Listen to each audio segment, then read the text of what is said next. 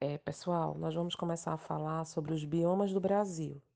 Então, hoje nós vamos falar, explicar um pouquinho da página 48, 49, 50, 51, 52 e 53. Tá certo? Então, vamos lá. Então, o que são biomas? Biomas são regiões que compreendem grandes ecossistemas no caso, os nossos biomas são Amazônia, Cerrado, Mata Atlântica, Caatinga, não é isso? Pantanal e Pampa. Só que quando a gente analisa os biomas, a gente tem que levar em conta a latitude, certo? Que em virtude dessa latitude nós temos diferentes zonas iluminadas. Nesse, nessa primeira página 48, a gente vê, não é isso? Nós, vamos, nós observamos que essa zona tropical, onde está o Brasil, ela tem uma maior incidência de sol. Quando a gente lembra da rotação, da translação, que o sol ele bate bem no centro, né, isso do nosso planeta. E o Brasil está bem nesse lugar, certo? Então, quando a gente vai falar de biomas, a gente tem que lembrar de clima, de solo, hidrografia, que são rios, certo? A vegetação, os tipos de animais. Então é isso que a gente vai ver. Esses biomas que nós vamos estudar, eles têm características diferentes um dos outros, certo? OK? Aí na página 49, a gente tem justamente, né, um, dois mapas do Brasil, certo? Mas no primeiro mapa a gente está bem diferenciado, ok? Os biomas já no segundo mapa, nós estamos tem uma parte mais vermelha, que é a área desmatada. Se a gente perceber a Mata Atlântica, né, e uma boa parte do cerrado foi muito desmatado, certo? E por que, Janaína, foi desmatado? Essas partes foram desmatadas para quê? Para agricultura, certo? Plantar outro tipo de, de vegetação que desse dinheiro, ok? E pecuária, né? Para criar gado, para carne, para leite. Então, foi, foram destruídos, certo? Boa parte desses biomas para pela questão econômica, tá certo? Aí a gente na página 50, a gente vai começar a ver um pouquinho do bioma Amazônia. Então, quando vocês assistirem os vídeos, quando vocês lerem aqui o livro, né, fizerem atividade, então foquem nas características desses biomas. Vocês vão ter que se, saber diferenciar cada um. Então, o bioma Amazônia, né, é o maior bioma brasileiro, por isso que a gente começa com ele, né? E nós estamos vendo aí, quando a gente volta para o mapa da página 49, a gente vê, né? Ele abrange vários estados, certo? Então, ó, ele ocupa estados da região norte, nordeste e centro-oeste do Brasil e se estende ainda para outros países como Peru, Colômbia, Venezuela e Bolívia. Não é isso? E como é esse bioma? Então, primeiro começa pelo clima, é um clima quente, é um lugar muito quente, mas ao mesmo tempo é úmido. Por quê, Janaína? Porque chove o ano todo.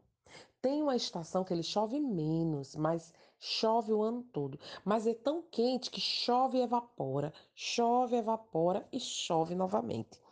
Certo? Então, ó.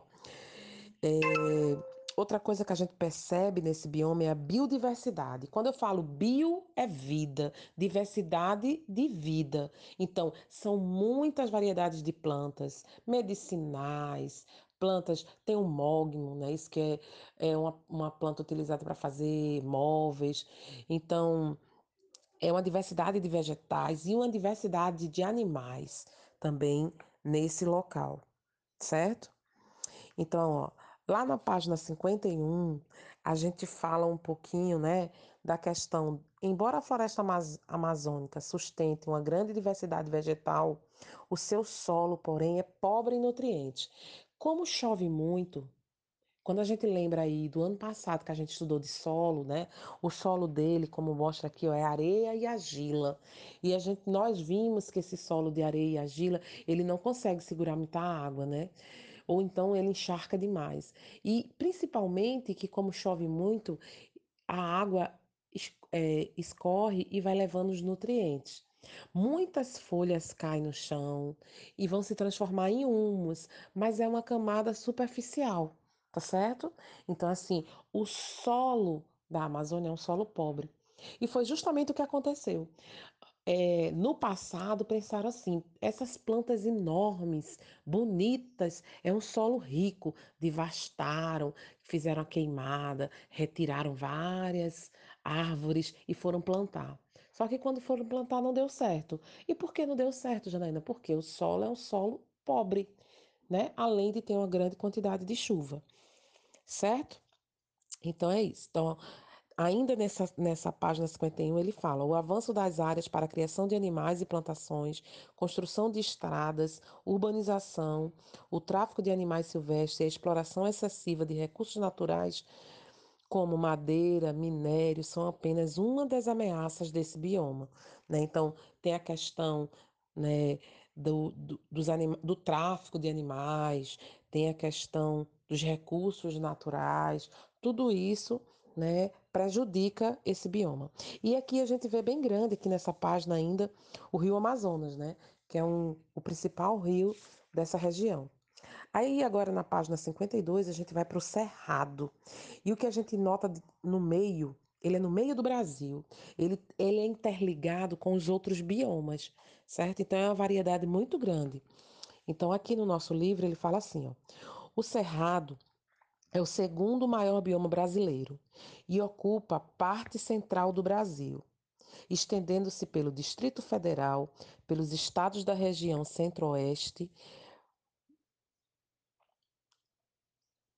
Mato Grosso, Mato Grosso do Sul, por Tocantins e também por Minas. Então, nós vemos aqui no mapa que ele pega um pedaço de várias regiões, não é isso? E nesse e o que é interessante, né, que a gente vê aqui no desenho, a biodiversidade desse desse desse bioma. O clima da região é quente, mas tem uma estação seca que ocorre de maio a setembro certo? Então já é diferente da Amazônia, né? Tem um período chuvoso de outubro a abril, mas tem uma estação seca de maio a setembro. A vegetação do cerrado é diferente. Tem árvores altas, mas também tem arbustos baixos e geralmente os troncos são enrolados, certo?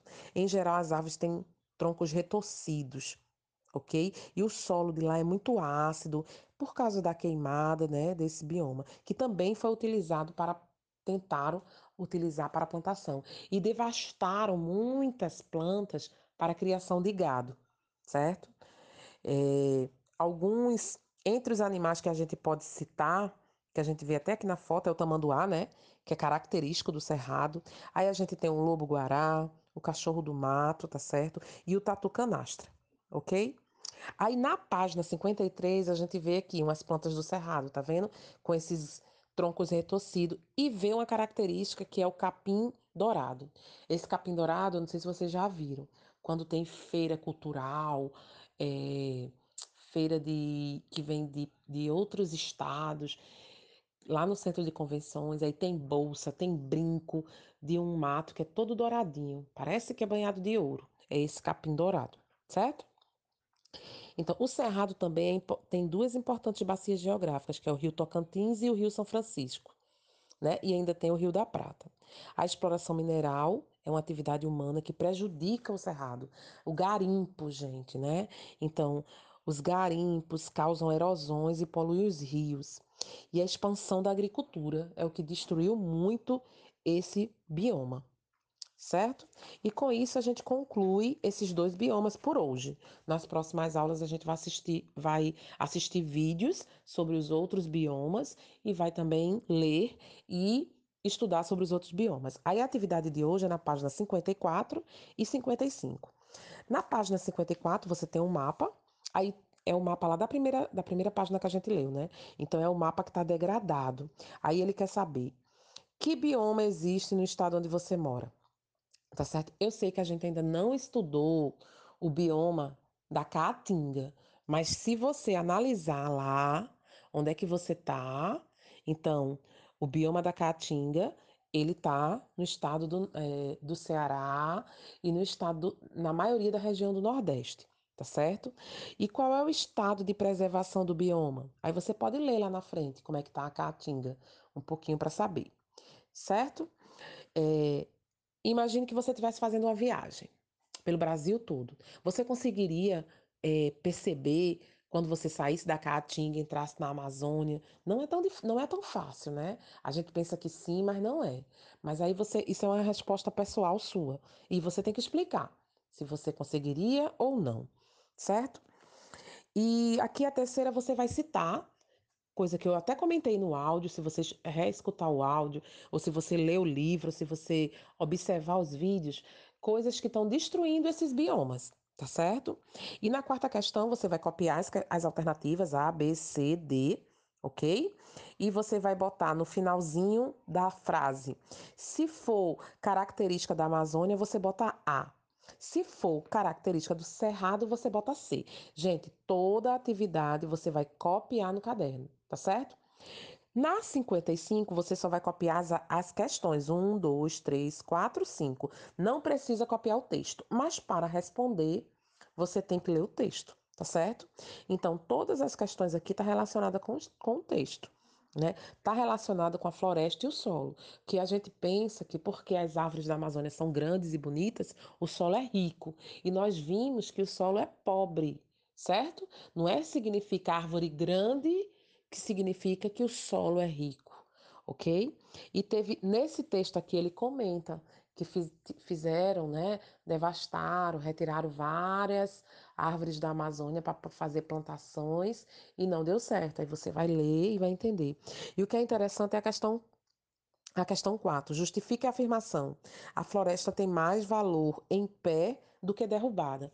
Porque, poxa, se é uma floresta que não tem quase serventia para alimentação, mas, gente, tem uma biodiversidade muito grande. A questão dos animais que, que nela vive, a questão das, das plantas medicinais, isso é biodiversidade. Então, por isso que mais vale ela em pé do que eu derrubar ela para plantar ou para botar gado. Tá certo? Pronto, e é isso, pessoal.